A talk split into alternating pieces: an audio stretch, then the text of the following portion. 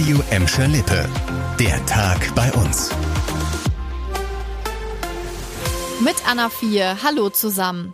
Der ADAC hat heute seine Staubilanz für das vergangene Jahr veröffentlicht. Das Ergebnis dürfte euch wenig schocken. Die Staugefahr ist vor allem in NRW deutlich gestiegen. Hier standen Autofahrer am längsten im Stau. Die meiste Geduld musstet ihr demnach auf der A3 zwischen Oberhausen und Köln haben, wo täglich viele von euch Gladbeckern, Bottroppern und Gelsenkirchenern lang müssen. Auch die A2 zwischen Oberhausen und Dortmund mit der Dauerbaustelle am Dreieck Bottrop gehört zu den Stau Bauschwerpunkten 2023.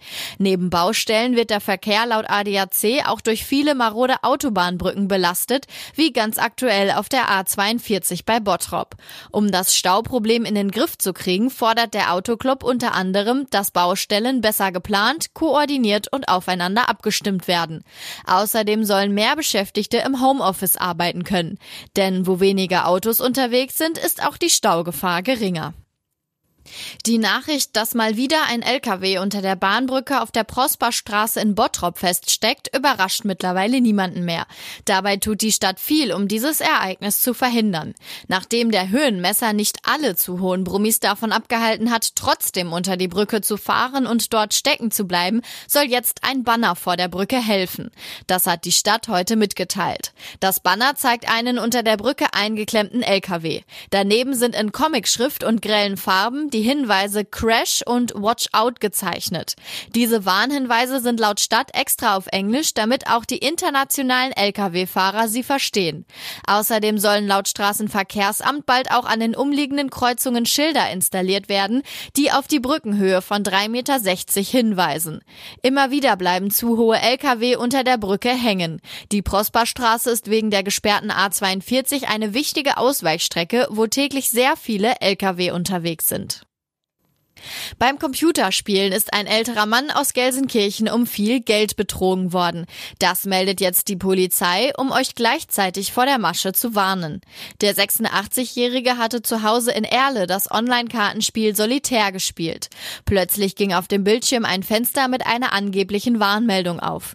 Der Gelsenkirchener wählt die angezeigte Berliner Telefonnummer, um ein vermeintliches Computerproblem lösen zu lassen. Der Betrüger am anderen Ende der Leitung verschaffte sich Zugang Zugang zum Online-Konto des 86-Jährigen. Mit mehreren Abbuchungen erbeutete er insgesamt einen vierstelligen Geldbetrag.